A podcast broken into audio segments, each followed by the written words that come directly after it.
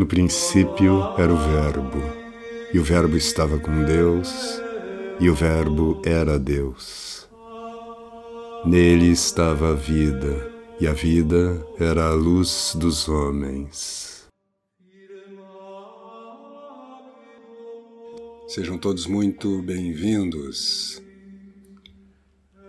Ainda estamos no aquecimento aqui, esperando as pessoas chegarem, então aproveito para lembrá-los que segunda-feira que vem, às 19 horas, nós vamos fazer, eu vou dar uma masterclass sobre a leitura das Escrituras de acordo com Santos Padres, e baseando particularmente nos textos de Hugo de São Vítor. Será às 19 horas no meu canal do YouTube. Vocês podem se inscrever aqui na bio para assistir a masterclass sobre a leitura das Escrituras, que é, na verdade, a primeira aula de um módulo que eu vou fazer lá no, na plataforma Convívio a partir da quarta-feira que vem, nas aulas de quarta-feira, que são as aulas da, chamadas A Tradição Cristã. Nós temos, eu dou duas aulas semanais ali na plataforma Convívio, nós estamos agora completando um ano, agora no final do mês, completando um ano de aulas lá, então nós já temos da, sobre a tradição cristã, cinquenta e poucas aulas, e do, nas aulas de segunda-feira, que é sobre arte e cosmovisão cristã, sobre poética também, criação artística, estamos completando 43 aulas, eu acho. Então tem muito material lá, eu convido todos a participarem da plataforma. Logo vocês, a gente vai colocar aqui mais informações sobre as inscrições, elas vão estar abertas durante uma semana. Então, essa masterclass comemora um ano da plataforma Convívio e também é a abertura para novos assinantes, é, para fazer parte dessa comunidade que a gente está criando de estudos e de pessoas dedicadas mesmo, não só a compreender a vida, eh, compreender a tradição cristã, mas a viver de uma forma mais profunda os ensinamentos de Nosso Senhor Jesus Cristo. Então, muito bem, começamos.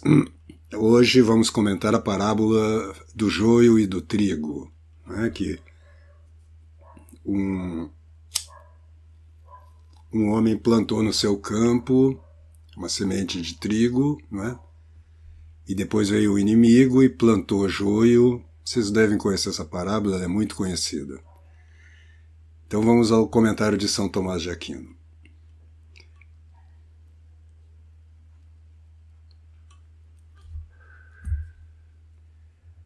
É, ele diz: Bom, primeiro ele, ele lembra que são três parábolas que se referem à semente, né, seguidamente. As próximas palavras, a, a parábola anterior foi jogada a semente, né, e uma, foi seme, o sema, semeador saiu para semear, né, que nós comentamos ontem, a de hoje, né, e ainda tem uma terceira parábola que nós vamos comentar durante a semana. Então, diz São Tomás, segundo a intenção do texto, o grão é considerado de uma maneira diferente do que na anterior, que era o grão era o que? A palavra do Cristo, né? Ou pró, a própria graça que era lançada no, nos corações dos homens, né? Aqui nesta parábola, o grão tem um outro sentido, né? É...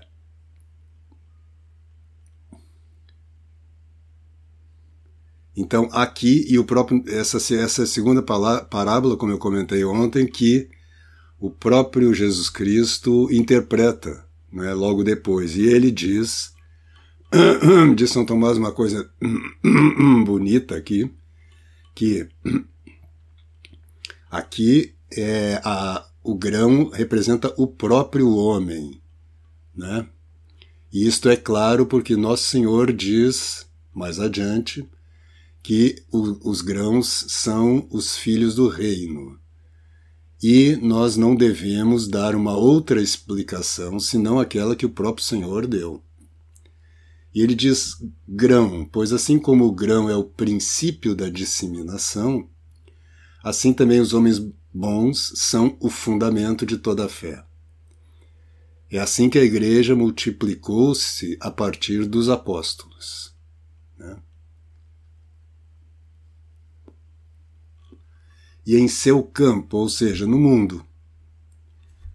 Com efeito, o mundo é chamado um campo no qual há os bons e os maus, e que o Senhor estabeleceu, criou, né, através da própria criação. É, enquanto as pessoas dormiam, né, depois de ter, ter tratado da origem do bem, ou seja, os homens bons, os apóstolos, depois seus discípulos, que o Senhor do campo semeou, ele trata aqui da origem do mal. Em primeiro lugar, ele diz, né, enquanto as pessoas dormiam, ou seja, os responsáveis pelo gênero humano, que foram estabelecidos, foram colocados ali para vigiar. Eles dormiam, a saber, do sono da morte. Então, os santos apóstolos sabiam que os heréticos se misturariam ao trigo na igreja. Então aqui a primeira primeiro sentido deste dormiam, né, que os responsáveis pelo campo dormiam, é que eles morreram, os apóstolos morreram e depois é que começa a ser semeada, semeado o joio. Aí, em seguida, vem o inimigo, ou seja, o diabo, né? É, mas se coloca uma questão, né? Se, e aí ele coloca uma questão mais geral, mas que é interessante a gente meditar. Né? Ele se coloca se alguém pode de fato odiar a Deus, porque Deus é o sumo bem. Né? Então, é, as pessoas naturalmente amam a Deus, amam aquilo que é bom e Deus é o bom por, é o bom por excelência. Né? E aí ele diz: como é possível então que os maus e o diabo, os diabos, os demônios, não odeiem a Deus, não é? E aí ele diz: bom, é, há duas maneiras de ser conhecido, em si mesmo ou nos seus efeitos. Isso aqui é uma coisa que esclarece uma coisa, esclarece um ponto que durante uh, um bom tempo, para mim, não era claro, né? Quer dizer, se Deus é o sumo bem, e São Tomás afirma várias vezes na obra dele que todas as pessoas naturalmente amam o bem e, portanto, elas naturalmente amam a Deus, né? desde que elas tenham notícia de Deus. Né? Ora, o diabo tem notícia de, teve notícia de Deus, como é que ele não o ama? Como é que ele o odeia? Né?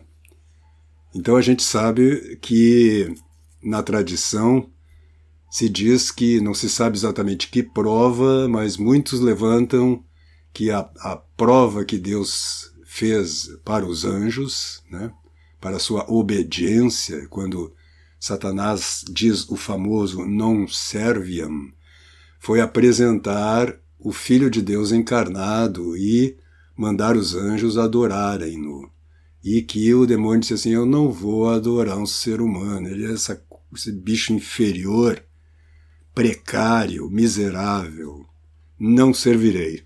Né? Seja esta razão ou outra, é, Deus, quando criou os anjos, ele fez, deu uma prova de amor a eles, né? Ele fez, fez com que eles fossem provados para que pudessem ter a visão do próprio Deus, a visão beatífica. Portanto, o demônio, ele vê os efeitos de Deus, ele conhece Deus pelos seus efeitos, mas ele não o vê diretamente. Ele não tem a visão beatífica, porque seria impossível ter a visão beatífica e ainda assim afastar-se ou odiar a Deus. Então, os anjos bons, que também existe uma tradição que diz que são dois terços dos anjos, é?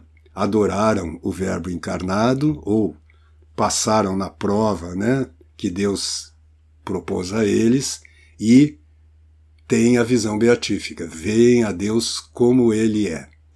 Os demônios não, eles veem a Deus por, como nós homens, né, por dedução, pelos seus efeitos. Né? Eles conhecem a Deus, mas não o veem diretamente.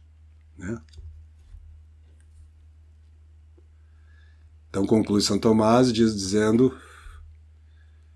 que os demônios, na medida em que eles são, eles amam aquele por quem, através de quem eles são. Não é? Mas eles amam a si mesmos e indiretamente amam a Deus que os criou, mas não diretamente. Mas alguns efeitos né, da ação de Deus os desagradam a saber, que eles foram punidos contra a sua própria vontade, e que eles não possam punir os homens à sua bel vontade, e coisas semelhantes. Hum. Em seguida, o inimigo semeou o joio. Todas as palavras têm muito sentido aqui, diz São Tomás. Vejamos, portanto, o que é semear e em que ordem o que foi semeado é o que se chama de joio, e que ele parece ao trigo. É, o que é que significa o joio? Os maus filhos e todos aqueles que amam a iniquidade, e em particular os heréticos. Há três espécies de maus: os maus católicos, os cismáticos e os heréticos. Os maus católicos são significados pela palha, da qual é dito mais acima, né, um pouco antes no Evangelho, no capítulo 3. A palha será consumida pelo fogo. Os cismáticos são significados pelos espinhos e os heréticos pelo joio. Eles então são semeados no campo, ou seja, no mundo, né? os heréticos no caso aqui. Assim também o joio é parecido com o trigo, de maneira que eles apresentam o aspecto do bem. Dizem que eu não conheço, nunca vi um joio, o broto do joio e o broto do trigo, mas se diz que são muito parecidos, né? Que não dá para não dá para ver a diferença senão quando eles brotam, né? Porque o joio dá joio e o trigo dá semente, da espiga do trigo. Né? Então, assim como o joio e o trigo são parecidos, assim os heréticos, no início, são parecidos com os apóstolos, com os discípulos verdadeiros de Jesus Cristo. Né? Com efeito, o diabo, vendo a igreja se espalhar, concebiu, ficou com inveja e semeou um agente de corrupção né? e levou o coração dos heréticos a é, estragá-la, vamos dizer, ou prejudicá-la, melhor dizendo. Né? É, então, o, o joio aqui significa os heréticos aqueles que no início se parecem e depois aos poucos vão seduzindo as almas dos fiéis e desencaminhando-os. Né?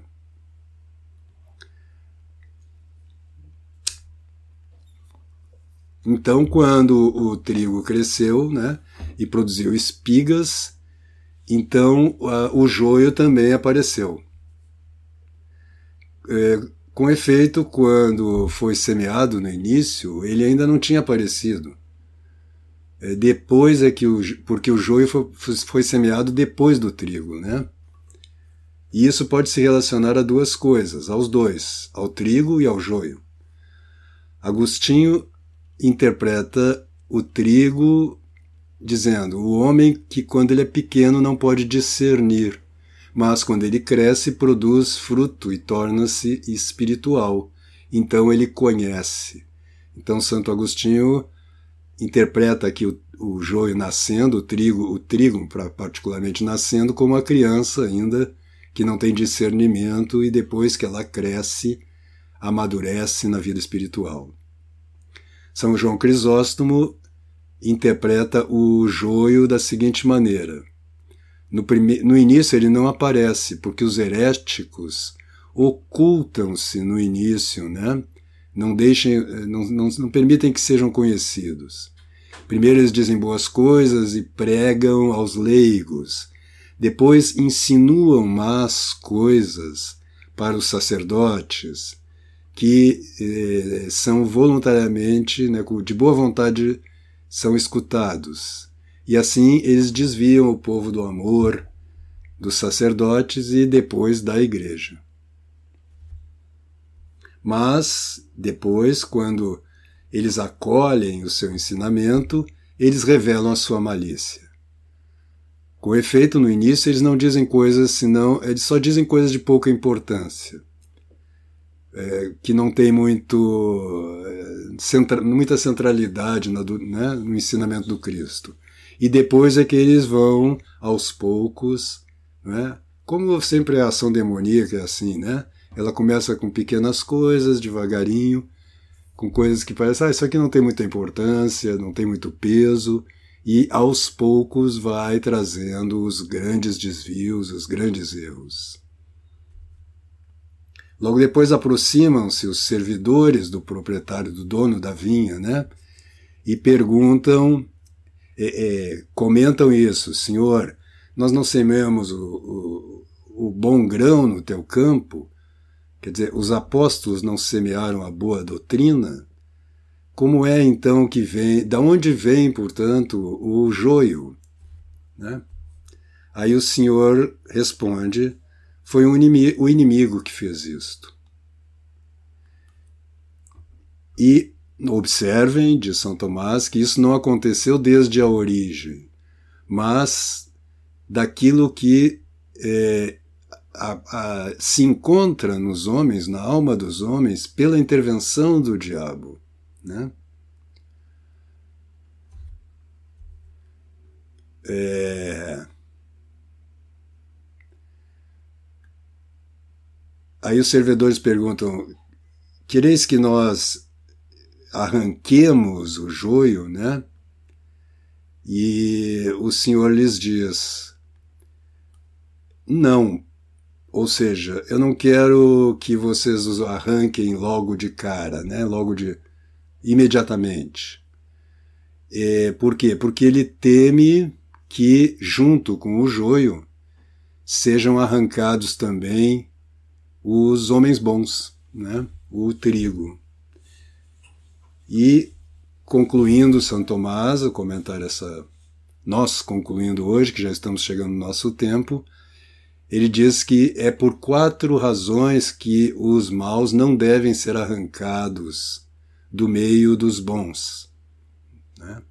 Uma razão é que os bons são colocados à prova pelos maus. Eles são experimentados pelo mal, pelos maus, né? Aí ele cita a primeira epístola aos Coríntios, é, é, é, importa que hajam heresias a fim de que aqueles que são colocados à prova sejam é, manifestados entre vós. Né? Então a primeira razão é essa, é para o próprio exercício dos bons, né, que não, os maus não são arrancados imediatamente do campo. É, em segundo lugar, acontece também que alguém que é mau agora torne-se depois bom, como Paulo se Paulo tivesse sido arrancado, ou seja, se ele tivesse sido morto, o ensinamento de um grande, de um tão grande mestre faria falta para nós, o que deu, o que não agradaria a Deus. Então a segunda razão é eh, não vamos matar ainda, não vamos tirar os, os maus do meio do campo, porque alguns deles podem amanhã tornarem-se bons. A terceira razão é que alguns parecem maus, desculpem, é que alguns parecem maus e não são. Por isso, se tu quiseres arrancar os maus, tu arrancarias ao mesmo tempo muitos que são bons. E isto é mostrado pelo fato de que Deus não quis que fossem, que eles fossem arrancados antes que eles chegassem à maturidade. Né? Então, é isto, né? Às vezes, aparentemente, a pessoa é má, mas é um julgamento errôneo nosso. Nós não estamos vendo o seu coração, só Deus vê os corações. Então, portanto, a terceira razão para não arrancar o joio do meio do trigo é que, às vezes, o joio não é joio, é trigo e nos parece joio.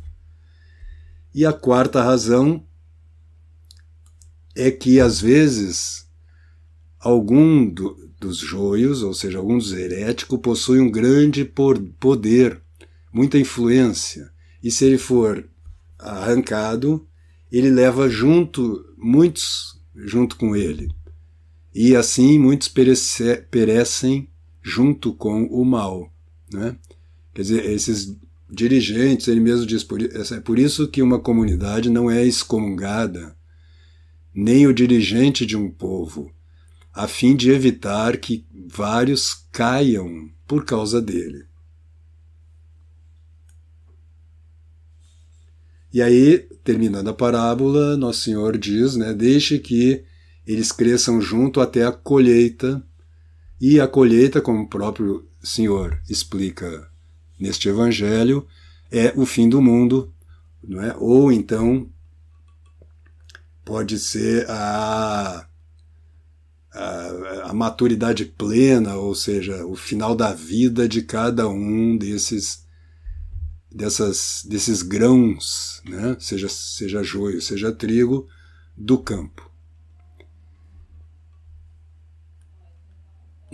E aí, no momento da colheita, ele vai dizer aos, aos seus eh, os homens que fazem a colheita, ou seja, os anjos, né, que separem né, o, o joio do trigo e que eles queimem o joio né, e guardem o trigo no celeiro, ou seja, no céu.